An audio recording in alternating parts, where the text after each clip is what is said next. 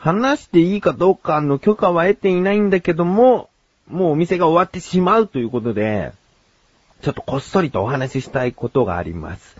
うちの兄が、その飲食店で働いてるんですけども、そこのお店がね、ちょっと事情あって終わってしまうっていうんで、あのー、ね、お店が終わるっていうのはやっぱり評判が良くないんじゃないか。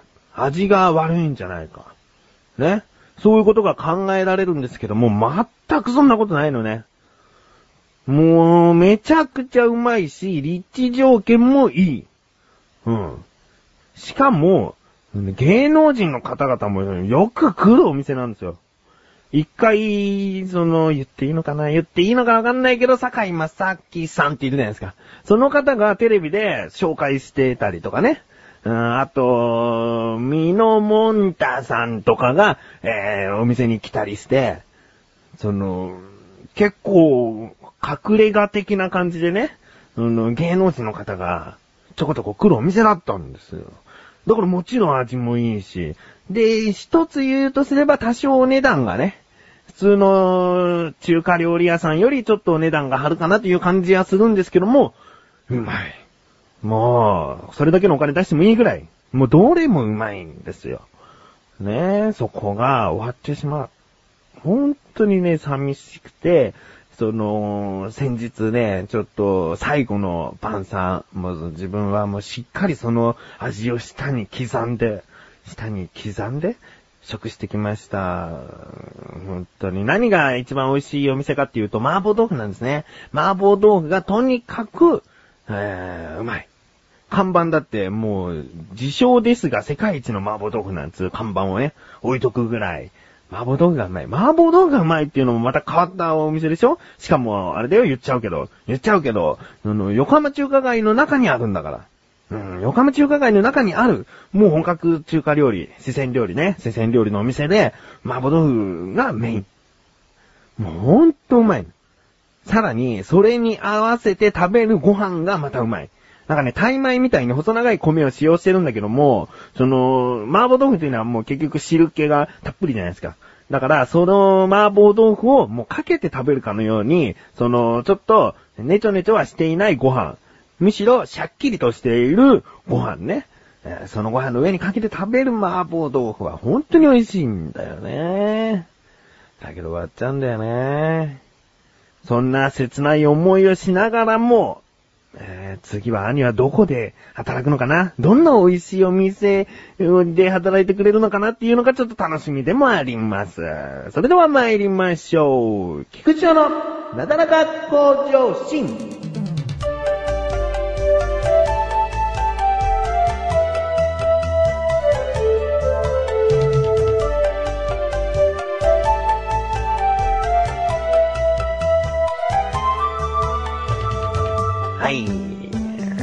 さっきは食べ物のお話をしましたが、えっ、ー、と、この後にお話しするのは、お食事中の方は一旦消してください。もうこれはもう消してた方がいいですね。えー、ちょっとね、便の話です。便。大便の便。うん。便がね、ちょっと詰まっちゃいまして。うんで、これずっと弁って言うとなんかちょっと言いづらい感じもするから、うん、かといって直接その単語を言うのもずっと連呼するのも嫌だから、代用の言葉としてボタ持ちにしたいと思います。ボタ持ちがちょっともうしたくなっちゃって、で、トイレでこうかがんでたんですね。で、うーんって踏ん張るんだけど、ボタ持ちが全然出てこない。うーん。で、便意はあるの。もうしたいなって思ってるんだけど、ボタ持ちが出てこない。うーん、もうちょっと、その、ぼたもちが溜まってったら、押し出される感じで、すんなり出るのかなと思って。もう確かに今したいんだけど、もう一回ちょっと時間空けようかな。そして、またしばらくして、その、トイレにかがむんだけど、やっぱり出てこない。もうどうやら、もう入り口のところで、下がっちゃってるんだと思うのね。だからもうここを出さないと、今からどんどん溜まってくるボタ持ちも出てこないみたいな。そういう状況で、これちょっとやばいんじゃないかなと思って。で、下剤をね、下剤をちょっと多めに飲んで、で、しばらく待ったんだけど、やっぱ下剤ってそんなすぐ効果ないのかね全然なんか緩くならずに、やっぱり硬い、出ない。ボタ持ちめえと思って出なくて、だからもう、最終手段？菊池としては、どうだろうな、小学校ぐらいに一回やったことあるぐらいの記憶なんだけど、艦長ね。もう艦長使うしかないなと思って。この艦長は速攻性があるらしい。うん。ということで、あの、艦長買って、いいさ、あの、お風呂場で、えー、自分でやりましたよ。うん、そしたら、確かにもう便意がね、最高潮の便意がもう、こう、襲ってくるわけですね。うん。だけど、その便意はしばらく我慢しないと、その単に液が出ちゃうだけで効果が出ないよって説明書に書いてある。しばらくちょっとそれを耐えなきゃダメ。で、どうしても我慢できなくなった頃に、ボタ持ちを出すのが、その、ポイントみたいなね、こと書いてあるんで、もうとにかく我慢して、で、我慢して我慢して、でも、ふとした気の緩みですぐ出ちゃうと思ったから、もうトイレで我慢しようと思ってね。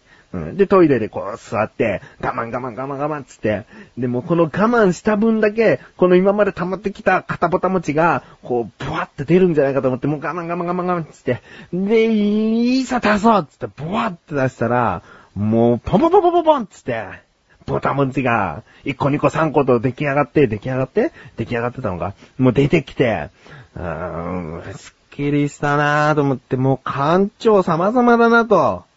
本当にこの硬いボタ持ちをね、本当に辛かったから、でよかったなぁと思って、そして、もう次の日ね、朝もスッキリしてますよ。もう、いっぱい出たからもう便意はないと思ってね。ショーはもちろんちょっと朝起きたらしちゃうんだけど、あの、大の方はもうスッキリしたなぁと思って。で、朝ごはんを食べて、ちょっとコーヒー飲んでリラックスしてたら、急に急になんか、その、猛烈に痛みが走ってきて、で、なんだろうと思って、もう急いでトイレ駆け込んだら、今度は、もう、ボタ持ちの、うーん、もう硬い部分が、ほぼない感じね。その、ボタ持ちのあんこの部分だけプーって出る感じ。もう、いわゆる下痢ですね。もうこれ分かったもん。もう犯人分かってんの。もう下剤の野郎何今更聞いてきてんだよってことね。下剤。もう、もう一日早く来いよっていうこと。これはいくら食事中聞かなかったとしても今後ボタン持ちを見て思い出させるようなことがあったらすいません。楽しいクトークとは、楽しむポッドキャスト番組である。一つのことを二人で語る。楽しく語る。語る、語る、方、ガタ。メガネたまーにと、マッシュルがお送りする、楽しいクトーク。リンクページから行けます。ぜひ聞いてね。ガタ。そんな下剤からの攻撃ももう落ち着き、すっきりとした状態で収録に臨んでいるわけでございます。というわけでコーナーに参りましょう。GT80%! このコーナーでは日常にある様々な疑問や質問に対して自分で調べ自分で解決していくコーナーでもあり、リスナーの方からのご相談やお悩み解決していくというコーナーです。なんか、ふと思ったのが、解決、解決してくれる、解決してくれる。まあいいや。えーと、今回の疑問は、えー、還暦っていうのをね、うちの母親を迎えたっていうのはちょっと結構最近してるんだけども、還暦ってなんでお祝いすんの？ね。いや、長生きしたから、長生きだけど、60っていう節目が何だろうってことね。えー、そういうことで、えー、今回の疑問いきたいと思います。還暦をお祝いする理由って何？ですね。えー、調べてきました。ここからが答え。ちなみにこれは今回自分からの疑問ですね。えー、言うの忘れてましたね。えー、ここからが答え。日本は世界でも有数の長寿国であるが、人生50年という言葉があるように、昔は60歳で還暦を迎えることが珍しく、おめでたいことであった。うん。60でも十分長生きっていう風に昔は言われてたってことですね。えー、そして、還暦の60という数字の由来は、干支の由来と同じ中国の引用語行説に基づいていると。うん。これに12子を順番に割り当て、60の組み合わせを作って、年月日を表していたのである。つまり、60年で生まれた年の干支が一回りして帰ることから数えて61歳を還暦と呼んだ。うん。その干支の、その、いろんな組み合わせが60通りあった。それをすべて、えー、すべて経験すると60歳になるってことですね。うん。そして、えーと、還暦のお祝いにつきものの赤い頭巾とちゃんちゃんこ。還暦は生まれた年に戻るという意味から赤ん坊のような頭巾をかぶせて赤いちゃんちゃんこを着せて祝っていた風習から来ていると。うん。まあ、うちの母親はね、ちょっとね、還暦を迎えることに抵抗があったんで、あのもう、もろに赤いちゃんちゃんこ、赤い頭巾というのを、ちょっとプレゼントするのは、やめておこうっていう話になりまして、えー、自分があげたのは、えー、っとね、ソニーのデジタルフォトフレームですね。これはなかなかいい。まあ、あの、携帯電話で、その普段、うちの母親っていうのはいろんなもの写真撮るんですね。まあ、主に人物ですけども、そういうものを撮るので、じゃあそれを、その、飾ってある写真立てから、こう、いろんな写真がこうね、変わってこう表示されるものがあったら、すごいいいんじゃないかと思って。うん。携帯で撮って携帯で見るっつってもね、なんか写真撮ったけど現像に出さない。うん。携帯で見るっていうのが本当にそれで、あの、ゴールなのかっつったら、やっぱりちょっとね、あの、せめてこう、写真立てに表示させたらいいんじゃないかと思って、それを選んで買ってあげたら、とっても喜んでましたね。えー携帯で写真好きなお母さんをお持ちの方だったら、デジタルフォトフレームなんか贈り物にいいですね。もし、えー子供がいらっしゃる、お子さんがいらっしゃるんであれば、そのお子さんの写真をもうすでにそのデジタルフォトフレームに入れて、えープレゼントしたりとかね。えー家族全員で撮った写真をもうそこに入れておいて、その写真立てをプレゼントするとかね。そういうことができるので、えーおすすめですね。なんでこんな話になったんだろう。還暦ね。還暦はまあ60歳は、えー一回りしているということで、おめでたいというところから来ていますということですね。2回還暦を迎える。つまり120歳になるってのはもう相当な長生きじゃないとないことだから、やっぱり60歳というところで盛大に祝ってあげるのがいいですね。えー、こういった感じで日常にある様々な疑問や質問の方をお待ちしております。投稿フォームよりなだらか向上心を選択して、どしどしとご投稿ください。以上、自力80%でした。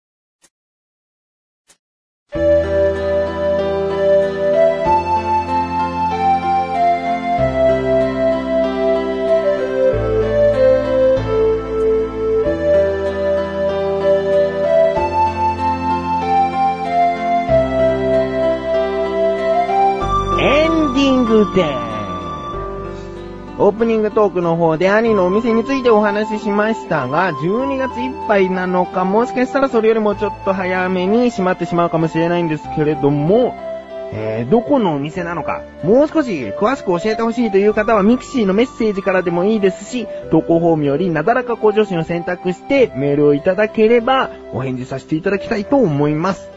本当に美味しいからね。気になるという方はぜひ行ってみてください。本当に美味しいよ。えー、ちょっとここで次回予告をしたいなと思います。次回はいつもよりも音楽が多めにかかる回になるかなと思います。うん。最近リニューアルする番組に向けて音楽を作りまして、その音楽についてちょっと喋りたい。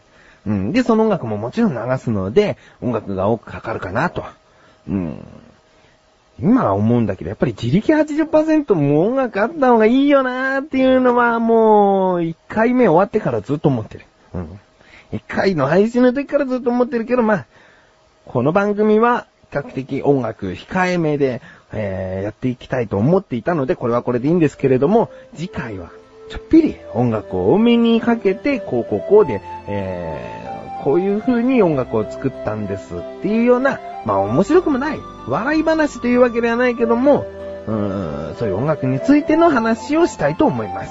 うん。いや、そういうことで、えーやっぱりね、ボタン持ちはね、こう、スムーズにポンと出るのが一番だね。うーん、何が悪かったのかなごぼういっぱい食べようかな。そうすれば、ボタン持ちもポンとね、出てきて、ごぼう入りのボタン持ちかなんつって。えー、ということで、なだらか向上心は毎週水曜日更新で、それではまた次回、お相手は菊池翔でした。メガネとマーニともあるよ。お疲れ様です。